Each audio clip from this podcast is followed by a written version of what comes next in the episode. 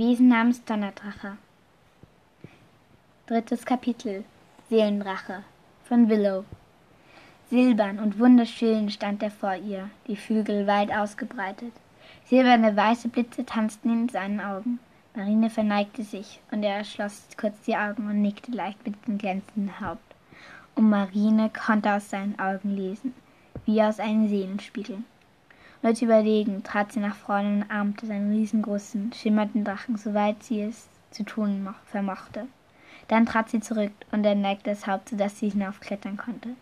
Zwischen zwei Stirnhörnern setzte sich Marine und strich leicht über den Kopf ihres Seelendrachen.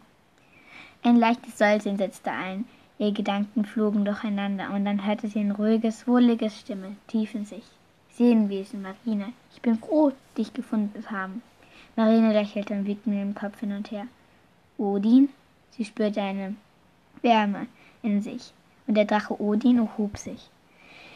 Sein Regen war nicht nass oder unangenehm, er war kalt und silbern und wunderschön.